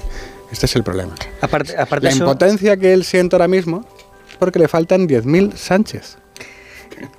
A Sánchez le, fa- le hacen falta 10.000 como Contrate él. a Carlos Latre y que se ponga con él y, y vaya por las federaciones. Yo creo que en esta labor de exégesis que estamos haciendo de, de ese entrecomillado, yo creo que va más bien por ir creando el marco discursivo de que aquí a mi izquierda tengo un problema y hace falta algo que lo cubra todo. Yo creo que la cosa va más por ahí, por ir creando esa narrativa que poco a poco vaya echando raíces. En los digitales os los leo. El- hay un asunto del que a mí me- no, yo no lo sabía, por lo menos, pero claro, yo, como decía el catecismo, soy ignorante. Lo que ha sacado aquí José Manuel Fuente. Claro, el adelanto del español. El español valora ya, el PSOE valora ya hacer un congreso extraordinario y una remodelación del gobierno tras las europeas. En el diario.es, el Partido Popular lanza la mayoría absoluta de Galicia contra Pedro Sánchez con un PSOE a la defensiva y acaba de llegar el periódico con este primer titular. Los alcaldes fueron decisivos en la victoria del PP en Galicia. La maquinaria electoral de los populares en la autonomía peinó todo el territorio en busca de votos y fue clave una vez más. Contamos, esto, esto efectivamente es así y fue, era muy, fue muy importante para que en los últimos días de campaña, el jueves y el viernes, Alfonso Roda estuviera mucho más tranquilo. Después de una, de una, de una serie de contactos que estuvieron con, los, con los, sus representantes municipales en los 313 municipios y observaron efectivamente la movilización que, que había, porque es donde verdaderamente tiene raíces el partido. ¿verdad? Es que a eso me refiero cuando, cuando llega la hora la verdad. Eh, tener a, a muchos notables eh, colocados en los consejos de administración, en las embajadas y tal, no te vale de nada. Tú necesitas llamar al tipo que está en la aldea y que se ponga a golpear puerta por puerta para mover aquello. Y sin eso, sin esa implantación, sin ese tejido orgánico, es lo que se está quedando el PSOE. Y esta mañana hice cuentas absurdas. Solo dije, oye, ¿cuántos, ¿cuántos diputados autonómicos habrá perdido el PSOE desde eh, febrero de 2020 hasta hoy? 44. Pero Pablo, no solo es que no tengas ese tejido orgánico, que ese tejido orgánico esté muy disminuido, sino que el que te queda eh, está tan encabronado con cómo gestiona eh, Moncloa, con cómo les trata Moncloa, que aunque llames y les llames y les llames y les digas haz esto, eh, aquí hay un poco de huelga de manos caídas también, ¿eh? y esto viene desde la etapa de las elecciones autonómicas y municipales, porque cómo se, se, se actuó entonces, cómo se comieron el marrón que venía de la Dirección Nacional, cómo Pedro Sánchez no respetó la demanda de por favor no vengas que nos estás haciendo un penoso favor. Bueno, pues al final, cuando tú te vas dejando cadáveres en el camino, mm, o los entierras muy bien o los cadáveres se acaban convirtiendo en zombies que te pueden atacar. Ahora no, lo que no podéis decir es que los derrotados no tengan un buen destino. Porque hoy hemos tenido la noticia de que Chimo Puig, por ejemplo, eh, tiene un destino inmejorable, que es eh, la Los embajada de. España ante la OCDE Los en amigos. París. No, no, pero no necesariamente, ¿eh? Carmen. Yo sí creo que si algo ha hecho bien él para poder evitarse una rebelión interna es buscarle un buen destino a aquellas Ah, bueno, sí. personas que A habían perdido el trabajo y que podían culparle a él, a él por ello, ¿no? Sí, es sí, decir, sí. hoy Chimo Puig desde luego no va a hacer una lectura catastrófica de las elecciones en Galicia eh, y probablemente en su día tampoco eh, lo hizo de las elecciones en, en en la comunidad valenciana, pero mm, por razones que, que tienen más que ver con el futuro que con el presente. Pero no puede salvar a todo el tejido orgánico. Y esos están ahí y no están para echar una mano ahora mismo a Moncloa. A ver qué embajada le cae a Besteiro, ¿no? De momento dice que se queda. Sí, yo creo Sí, que se va a quedar. Se va a quedar. Bueno, ¿qué, ¿queréis comentar algo? No os creéis algún otro nada. asunto? Sí, tenéis otro ¿Cómo asunto. sois? Eh, Pablo, ¿qué, qué, qué otro asunto tienes preparado con de estos que Bueno, tú? eh, seguro que seguro que os parece más interesante lo de lo de la Guardia Civil en Navarra, pero yo estoy bastante bastante emocionado eh, con lo de Navalny, ¿no? Porque me, me plantea preguntas tremendas. Eh, hablaba con mi hijo esta tarde. Yo, no sé si estaré dispuesto a jugarme la vida por, mi país frente a un dictador como, como ha hecho él, ¿no?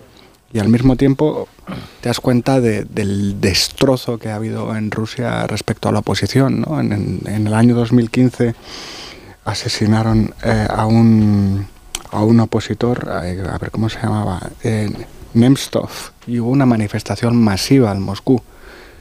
Eh, y unos años más tarde lo que estamos viendo es gente con muchísimo miedo que por unas flores en altares improvisados y que luego les detienen. Eh, y es que ahora mismo Putin no tiene a nadie enfrente, a nadie enfrente.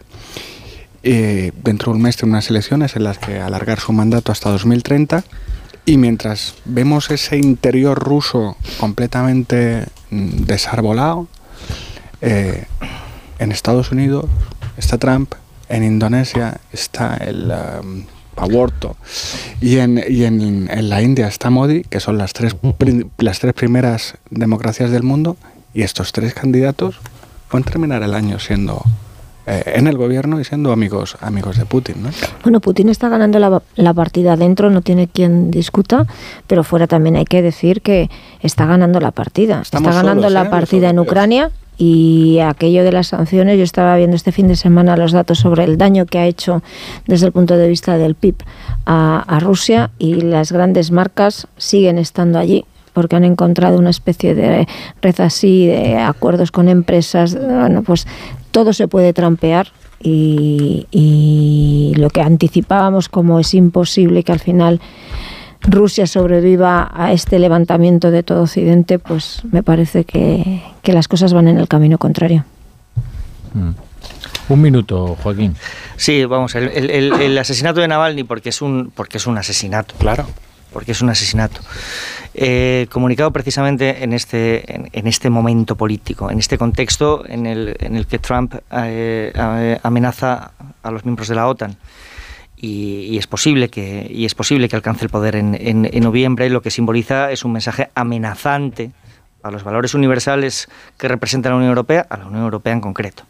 Es decir que comunique el asesinato de Navalny unos días después de haberse entrevistado con Tucker Carlson y haber comunicado en esa misma entrevista o haber instalado en esa misma entrevista el marco de una posible invasión de Polonia, porque eso fue para lo que sirvió esa, esa, esa entrevista, pues es ni más ni, ni menos que la concreción de una amenaza inmediata. Y esto es a lo que nos vamos a tener que acostumbrar. Este es el terreno en el que se va a jugar este decisivo año de 2024. Bueno, seguro que anda Roberto Brasero ya por ahí, zascandileando. Vamos a darle un poquito de tiempo antes de entrar en el estudio y os cuento algo. Sobre todo a todos los que estáis al volante, que esto os interesa. Porque ahora con el seguro de coche de línea directa, además de ahorrarte una pasta, tienes muchas ventajas. Como vehículo de sustitución y no solo en caso de siniestro o robo, sino también por avería, para que no os quedéis nunca parados. Cámbiate y te bajan el precio de tu seguro de coche sí o sí. Ve directo a lineadirecta.com o llama al 917-700-700. 917-700-700. El valor de ser directo. Es hora de que esta empresa funcione como lo que es, una empresa familiar. Yo no me he partido el lomo por esta empresa para que ahora venga mi hermano a vivir del cuento. Pero es tu hermano Jesús. Ha habido un derrumbe en la fábrica. Pues tu padre está herido. Si algo le pasa a padre, sería lo que siempre has querido ser, ¿no? Sueños de libertad. Gran estreno. El domingo a las 10 de la noche en Antena 3. La tele abierta. Tengo un presentimiento. Cómprate el Forcuga. Es algo que me llama. Cómprate el Forcuga. Una voz dentro de mí que me dice... ¡Que te compres el Forcuga! Hazle caso a tu instinto y hazte con el Ford Kuga, el híbrido enchufable más vendido en España y Europa. Ahora por tiempo limitado con un precio nunca visto. También disponible el Kuga híbrido, lo que diga tu instinto. Hace nada eras un bebé. Y mírate, todo un hombre. Con tu trabajo, tus amigos, tu casa. Ay, estoy muy, muy orgulloso de ti, hijo mío. Gracias. ¿Puede arreglar la cisterna o...? Tengo que encargar una pieza, pero sí, hijo mío, sí. Por 17 millones de euros uno se hace padre de quien sea. Ya está a la venta el cupón del Extra Día del Padre de la ONCE. El 19 de marzo, 17 millones de euros. Extra Día del Padre de la ONCE. Ahora cualquiera quiere ser padre. A todos los que jugáis a la ONCE, bien jugado. Juega responsablemente y solo si eres mayor de edad. ¿Qué tal, vecino? Oye, al final te has puesto la alarma que te recomendé. Sí, la de Securitas Direct. La verdad, es que es fácil que puedan colarse al jardín saltando la valla. Y mira, no estábamos tranquilos. Lo sé. Yo tuve esa misma sensación cuando me vine a vivir aquí. Protege tu hogar frente a robos y ocupaciones con la alarma de Securitas Direct. Llama ahora al 900-272-272. Recuerda, 900-272-272. Estoy buscando unos neumáticos casual, con un look de entretiempo y tal, para la playa, la nieve, la lluvia, vamos, para todo el año. Si lo que quieres es algo que agarre con todo, los neumáticos cuatro estaciones son tendencia. Aprovecha el 2x1 de Peugeot Service con las mejores marcas y triunfa en cualquier pasarela, est- esto carretera. Condiciones en peugeot.es.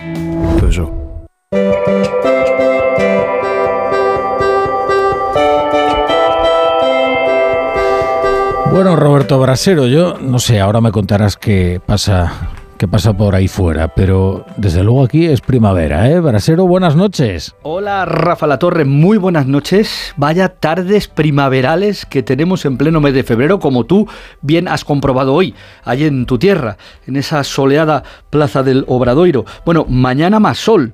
También más frío, a primera hora, ahí sí notamos que es invierno, ¿vale? Mañana helará en muchas zonas del interior peninsular, pero luego por la tarde, ahí mismo en Santiago de Compostela, rozaremos los 20 grados a la sombra.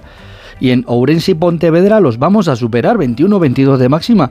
En un 20 de febrero, que es mañana, habrá muchas capitales de España que llegarán o superarán los 20 grados. En Murcia incluso nos podríamos ir a los 26 o 27, una locura.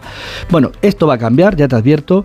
El jueves por la noche entra una masa de aire polar que de golpe nos va a devolver al invierno. Y el viernes, el viernes las máximas, mira, por seguir con el ejemplo de allí de Santiago, podrían ser de 10-11 grados de máxima. Y en Ávila 6, es la que vemos a día de hoy, de máxima, cuando estamos ho- hoy a 16 o 17. Sí, vamos a tener una bajada brusca de las temperaturas al final de esta semana que vendrá acompañada de lluvias y nevadas en la mitad norte, que es donde van a ser más persistentes las lluvias y más probables las nevadas. Zonas de montaña y, ya veremos si no neva a solo 900 mil metros. Pero bueno, ya lo iremos contando. De momento, martes primaveral, con frío a primeras horas y nieblas en Lugo y tarde cálida e inusualmente las temperaturas aún elevadas para estas fechas en las que estamos y que ya al final de semana sí parecerán otra vez de frío invierno.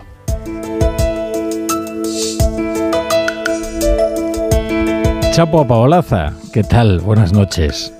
Buenas noches, Rafa La Torre. A ver qué traes ahí anotado en el cuaderno.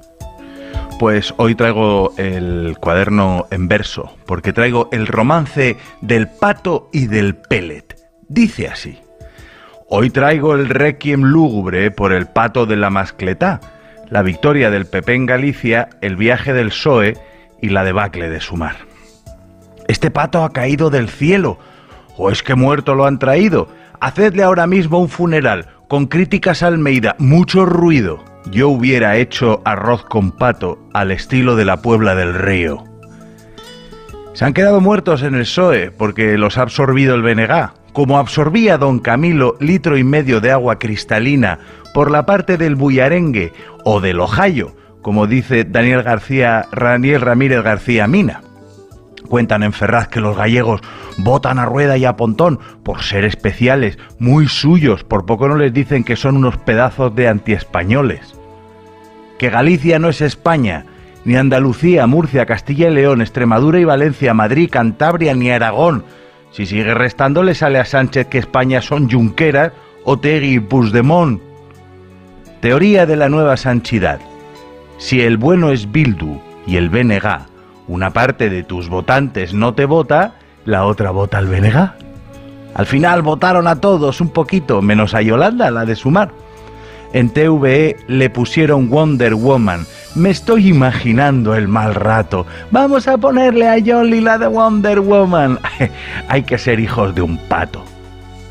Yolanda, esperanza pregonada. A cada nuevo comicio la presidenta yerra Ya lo dice el refrán castizo, nadie es cookie en su tierra. Hasta mañana, Chapu. Siempre amanece. Bueno, y, y hasta el próximo lunes a los concursantes de la Isla de los Tertulianos. Eh, id a disfrutar de esa vida que tenéis ahí fuera y os Ahí esperando. vamos, ahí vamos, ahí vamos. Tú también, ahí en Galicia. Muy bien. A, us- a ustedes hasta mañana. A disfrutar de un albariño. Buenas noches. Con el Radio Estadio Noche con Rocío Martínez y Edu Vidal.